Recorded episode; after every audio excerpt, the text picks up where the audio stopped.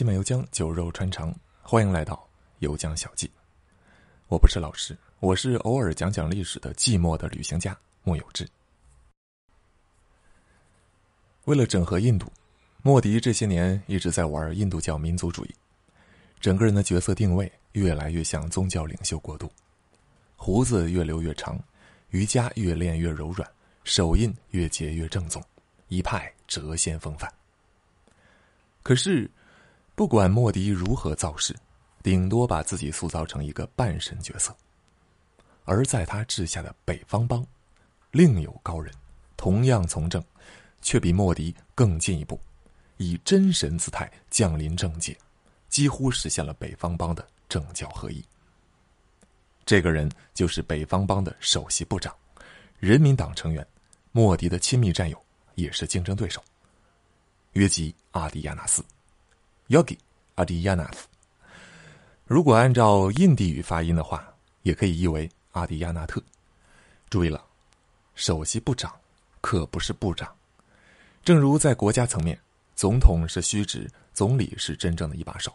在邦一级，国家层面的政治模式复刻了一遍，邦长只是个招牌，首席部长才是大 boss。然而。北方邦一把手还只是 Yogi 的兼职，他的本职工作是北方邦香火最鼎盛的印度教寺庙哥勒克纳斯神庙的首席大祭司。一个印度教僧人，怎么混成一帮之首的呢？一，出身刹帝利。一九七二年，在印度介入之下，东巴基斯坦独立，变成了孟加拉国。同年六月五日，印度北方邦的小村儿班久尔，婴儿 Yogi 咕咕坠地，生时红光满室，如日正中，异香缭绕，百鸟翱翔，邻里皆齐之。后来，班久尔在内的广大地区闹独立，在印度谋求独立建国或者建邦是日常操作。两千年，北方邦重组，班久尔就跟着北阿坎德邦西至出来。所以，Yogi 的故乡既是北方邦，也是北阿坎德邦。那个时候，他还不叫 Yogi，父母给他起名阿杰，全名是阿杰莫汉贝什特。印地语中，阿杰的意思是无与伦比的、不可战胜的、无法征服的。冥冥中自有天意，这名字仿佛已经预兆了他的非凡人生。莫汉是父名。贝什特是家族姓氏，本意是拥有土地的人。听这姓氏就知道，种姓不一般呐。恭喜阿杰，投胎准头不错，投中了刹帝利。请记住贝什特这个姓氏，咱们后边还要提到。不过好姓氏只代表十八位祖宗以前的风光，至于现在，父亲只是一名普普通通的护林员。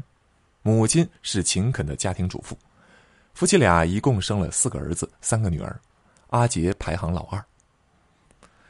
阿杰小时候在本地接受教育，青年时就读于加尔瓦尔大学，这是北阿坎德邦的中央大学，印度规模最大的十所大学之一。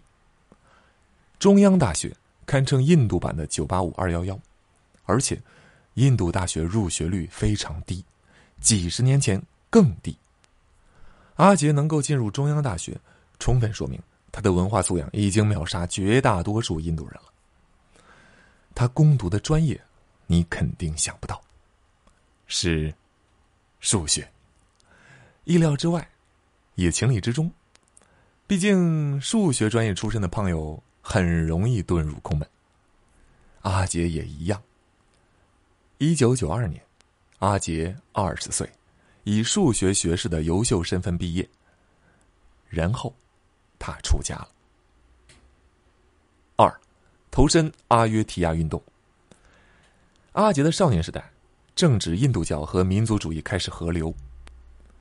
印度独立之后的初代目是尼赫鲁，尼赫鲁对社会主义很有好感，还表示自己是无神论者，认为印度教是国家发展的绊脚石，带领国大党力求把印度打造成世俗化国家。印度宪法也是这么写的。可是历经三十年左右，世俗化路线整合印度的努力失败了。随着国大党下台，人民党上线，世俗化的旗帜被扔进了垃圾堆，印度开始全方位的宗教回潮。印度民族主义开始向印度教民族主义发展。印度教民族主义以印度教为核心，当然对其他宗教有排斥性，尤其针对伊斯兰教。印度教徒和穆斯林之间的矛盾开始放大，冲突逐渐增多，其中的标志性事件就是阿约提亚之争。这是一个关于拆迁的故事。阿约提亚就在北方邦境内，这里有一座巴布里清真寺，是莫卧儿帝国太祖巴布尔下令建造的。莫卧儿帝国相当于印度版大清，末代王朝，统治阶层来自突厥化的蒙古人。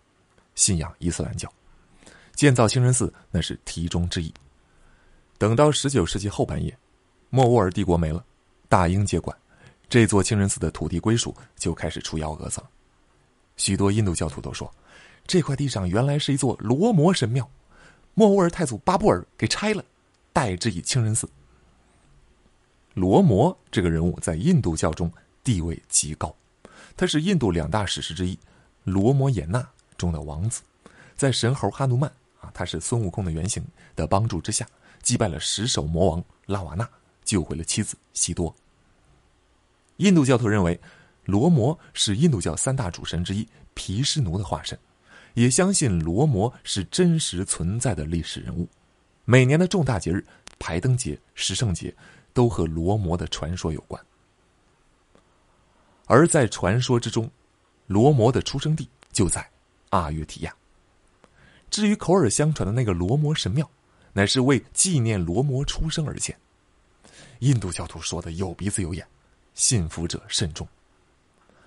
大英统治期间，有意挑惹印度教徒和穆斯林之间的矛盾。随着双方对立情绪发酵，印度教徒开始拿巴布里清真寺说事儿了，认为应该拆掉清真寺，恢复罗摩神庙。穆斯林当然不同意，双方多次拳脚切磋。暴力逐渐升级，等到印巴分治，双方成了生死仇家。一九四九年，有狂热的印度教徒抱着罗摩、西多的神像，闯进清真寺，直接放进了大殿。随后宣称：“诶，你说奇怪不奇怪？罗摩神像竟奇迹般的出现在了清真寺中。魔术，有的时候就是这么简单。”穆斯林怒了，双方冲突再起。为防事件升级。警察封锁大门，不让双方教徒进入，但是略有偏袒，允许印度教祭祀进去参拜。清真寺成了实际上的罗摩神庙。等到八十年代，印度教民族主义思潮蔓延，印度教徒越来越硬气，旧事重提，发誓一定要拆掉清真寺。一九九零年十月底，四万名印度教徒云集阿约提亚，试图强拆清真寺，和警方发生冲突。警方开火反击，官方说打死了十六个人，史称阿约提亚的枪声。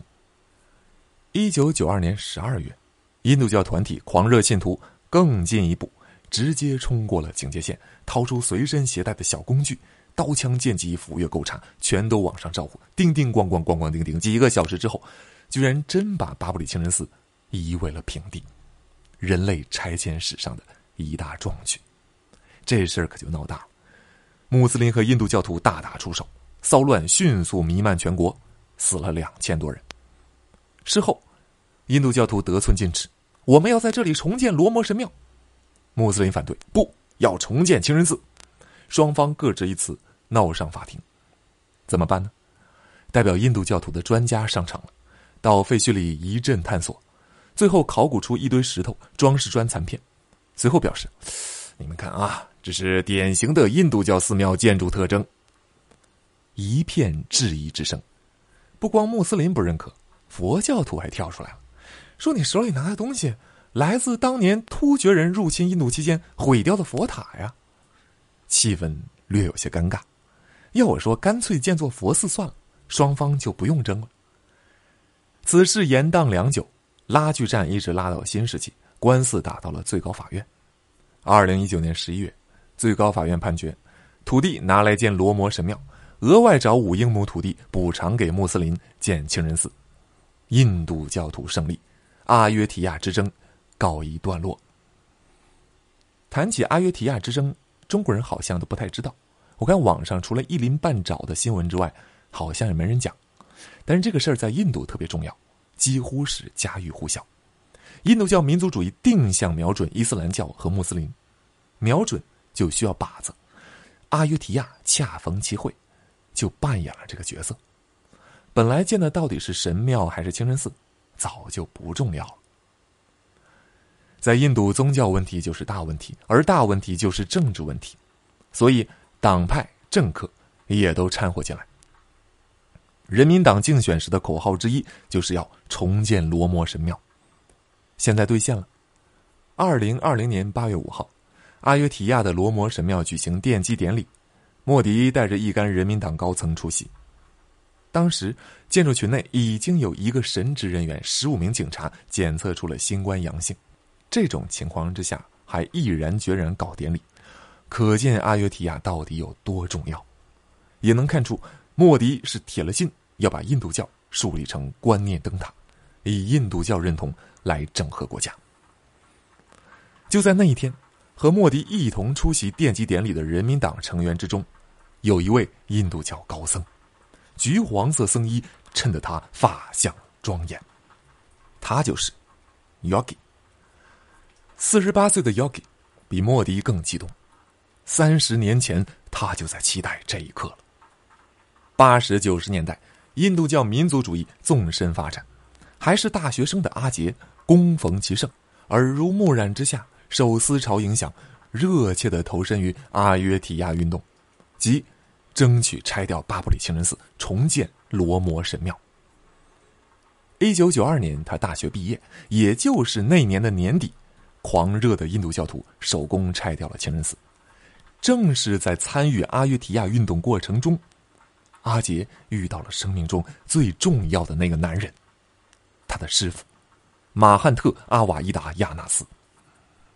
马汉特是格勒克纳斯神庙上一任首席大祭司，是阿约提亚运动的领袖。Yogi 能有今天的地位，必须感谢马汉特。而要明白马汉特对 Yogi 的影响，我们就有必要介绍一下格勒克纳斯神庙乃至北方邦的宗教地位。三，出家为僧。印度的北方邦和中国的河南省有点像，是印度的中原。古代各大王朝的核心区都在这里。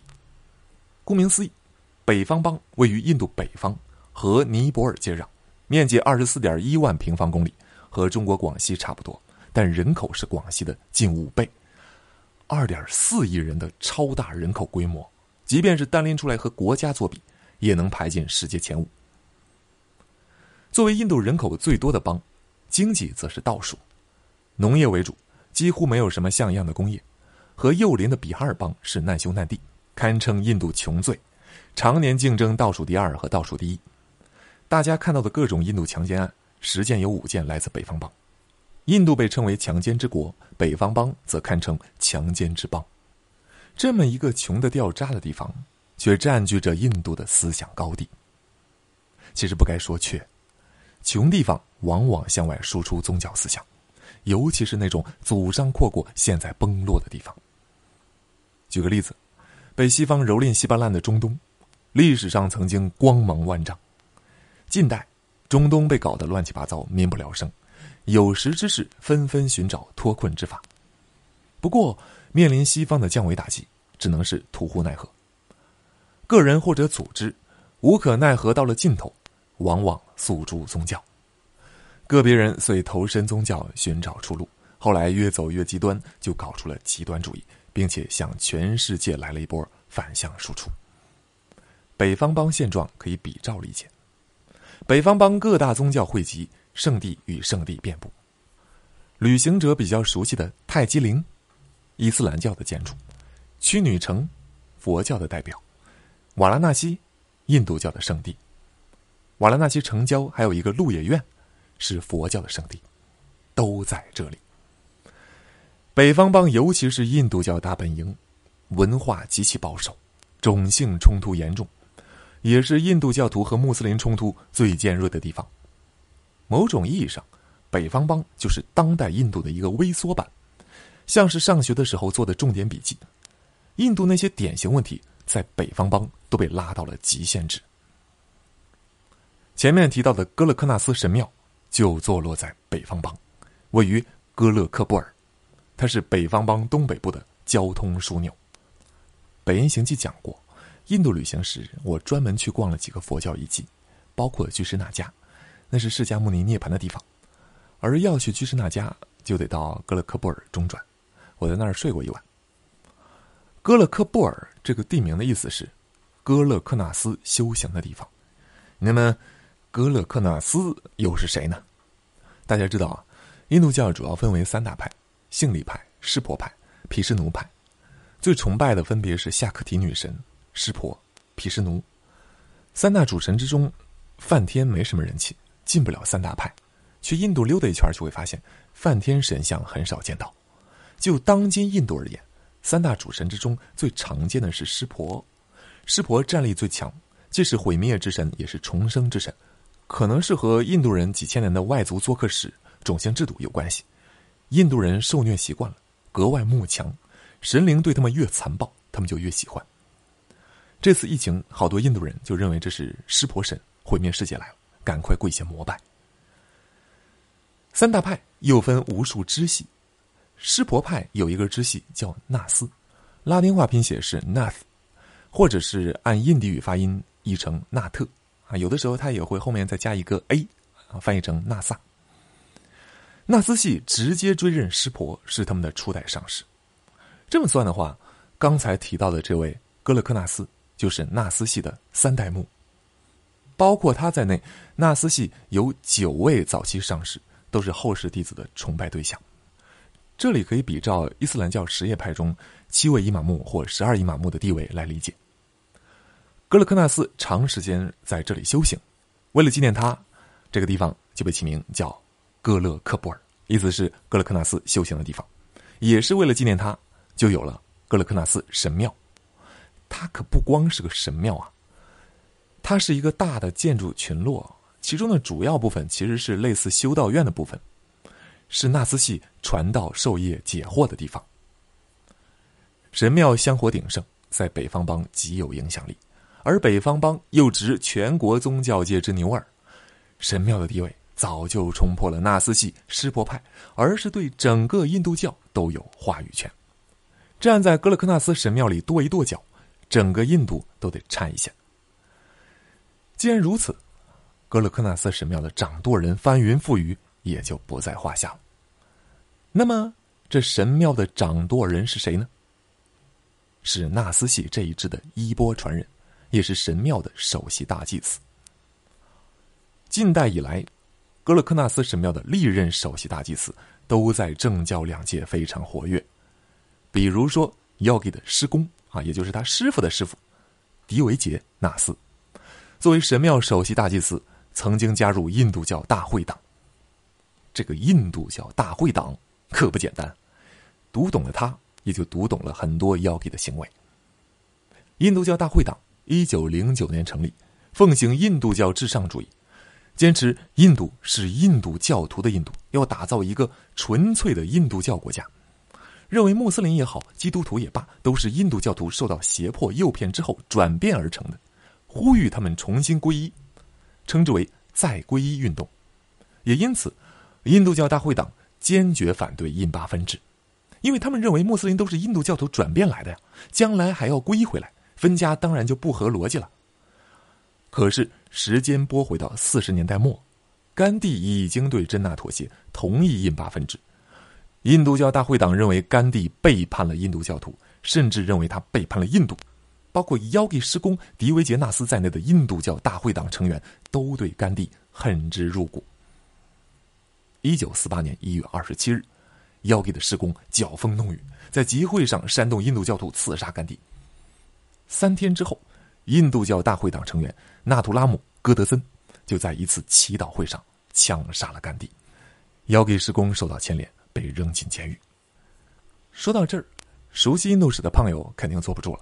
不对呀，刺杀印度的凶手应该是出身国民志愿服务团 （R.S.S.），也就是莫迪出身的那个组织，怎么成了印度教大会党成员了呢？答案很简单，这家伙同时隶属于两个组织。国民志愿服务团曾撇清自己，说事发时戈德森已经退团，只是前成员，但现存证据表明，到刺杀时为止，他依旧是正式成员。两个组织的成员，有没有一种世界线收束的感觉啊？现如今，Yogi 和莫迪走到了一起。此时此刻，恰如 Yogi 施工吃了九个月牢饭之后，精神抖擞的放了出来，继续当他的神庙首席大祭司，注意力开始集中于阿约提亚运动。前文提到的1949年。印度教徒闯进清真寺摆放神像事件，就和妖给施工所组织的活动有关系。一九六七年，妖给施工更上层楼，代表印度教大会党当选了国会中人民院的议员，正式步入政坛。可见啊，妖给并不是第一个。早从他施工开始，他们神庙就已经开启了大祭司从政的魔幻路线。这里稍微解释下人民院。印度政治制度抄袭宗主国大英，分上下两院，上院叫联邦院，下院叫人民院。和英国一样，实权在下院人民院。每五年一折腾的印度大选，就是在选人民院议员。拿到人民院多数席位的政党或者政党联盟上台组阁，这个政党的领袖则出任总理之位。比如现在占据人民院多数席位的，就是人民党所领导的全国民主联盟。领袖莫迪则是总理，所以说，姚给施工当时是人民院议员，那是真正在国家的权力中枢之内。姚给施工当了两年议员就去世了，他的徒弟，也就是姚给的师傅马汉特接任了首席大祭司之位，并且也成为印度教大会党的成员，承继政治法统，两度当选印度国会中人民院的议员，还进入了北方邦议会。马汉特秉承师傅遗志，继续领导阿约提亚运动，誓要解放罗摩神庙。就是在那段风云激荡的日子里，青年阿杰投身于阿约提亚运动，结识了这位政教两界举足轻重的大佬。有些人一旦相遇，就注定是朝朝暮暮。那个时候，阿杰还是学生，但已经跟马汉特形影不离了。毕业之后，毅然抛弃红尘，追随上师左右。马汉特为阿杰改了名字，Yogi 阿迪亚纳斯，约吉阿迪亚纳斯。这名字类似咱们讲的法号，跟空性、元真、度厄、悟空啊是一样。如果你留心，会发现 Yogi 师公、Yogi 师傅、Yogi 三代的法号里都有 Nath 这个后缀。说到这儿，细心的胖友会问：他不是刹帝利吗？当祭司不得是婆罗门吗？这就要说到纳斯这一支的传统了。一提起种姓，我们会想当然的认为，只要是印度教就支持这种制度。实际上，印度教教派众多，并不都赞成种姓制。比如纳斯系，正是因为反婆罗门、支持低种姓，Yogi 才有如此强大的底层号召力。也正因如此，按照他们这支的传统，刹帝利也可以做大祭司。师公、师傅、Yogi 他们都出身刹帝利。不过呢，也正如你所见，最差也是刹帝利。即便是纳斯系表面上反种姓，实际上也并不彻底。四，出任首席大祭司。世界上大多数人的成功都有赖于贵人提携，而不是一味的自我拼搏。对草根来讲，单靠拼搏很难走上人生巅峰。拼搏的作用在于，让你在拼搏过程中遇到那个赏识你的人。大佬拉你那一把才是成功的关键。要给现在的一切，就都来自师傅马汉特的提携。讲到这儿，你会认为一切都是命运的安排。起初我也这么认为，而事实上，至少有一半是血缘的安排。我在看马汉特生平履历的时候，不经意间扫了一眼他的原名——克里帕尔辛格贝什特。诶，怎么有点耳熟呢？贝什特。这不就是 Yogi 的姓氏吗？细查发现，马汉特其实是 Yogi 的爷爷的妹妹的儿子，也就是姑奶奶的儿子。可能是跟了母姓，算是个远房亲戚，老家就在 Yogi 他家隔壁村按辈分，Yogi 应该管他叫表伯，俗称表大爷。两人竟然有亲属关系，这一点极少有人知道。你以为他是白手起家，实际上人家是个大祭司二代。只不过表大爷很早就出家了，与 Yogi 此前应该确实没啥联系。阿尤提亚运动是唤醒他们之间血脉连结的钥匙。九十年代两人相遇时，表大爷已经是古稀之年，找到接班人之后，逐渐退居二线，把政教两界的资源传递到了 Yogi 手上。其中有一点很关键：一九九一年，表大爷改投人民党怀抱。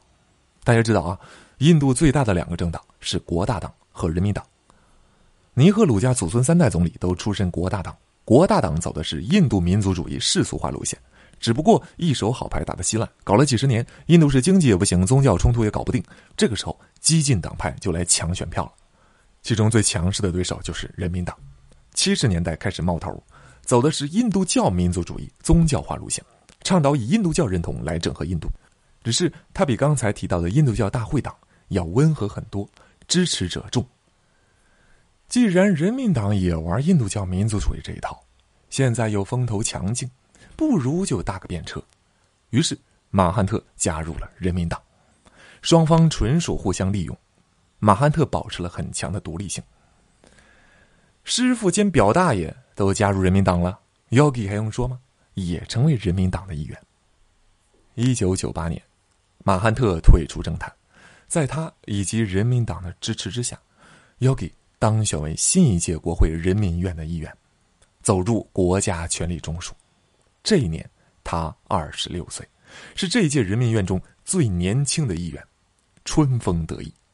此后，一九九九年、二零零四年、二零零九年、二零一四年又四次连任，混得风生水起。要给的政治立场不用赘述了吧？绝对的印度教民族主义，极端敌视穆斯林。据身边人回忆。说 Yogi 是个温和儒雅、睿智博学的人，真假不知道。但是 Yogi 在公众场合往往是以暴躁大师的人设出现的，他的强硬和暴烈是专门针对穆斯林的。可能是太年轻冲动，步入政坛的第二年，也就是一九九九年，Yogi 就急吼吼的招呼一大帮印度教徒搞事情，抢占穆斯林村庄地盘，双方大打出手，动了枪，还死了人。Yogi 事情没做干净。被警察抓到把柄，指控他谋杀未遂、制造暴乱、携带致命武器、玷污礼拜场所等等。这事儿成了 Yogi 人生一大污点，直到现在还有人旧事重提。Yogi 痛定思痛，有些事儿不能自己干呢，得找人帮自己干。于是，二零零二年四月，阴历正月初九，罗摩诞辰节这一天，Yogi 郑重成立了自己的黑手套组织 ——Hindu Yuva Vahini，实在没有找到中文翻译。英文也只有音译。你一定听说过，Yogi 手底下有私人武装，乍听起来好像手底下有僧兵和十八铜人似的，其实远远没到那个程度。那个私人武装啊，指的就是这个 Hindu Yuva Vahini 青年组织，由印度教徒狂热青年组成，是个半吊子军事化团体。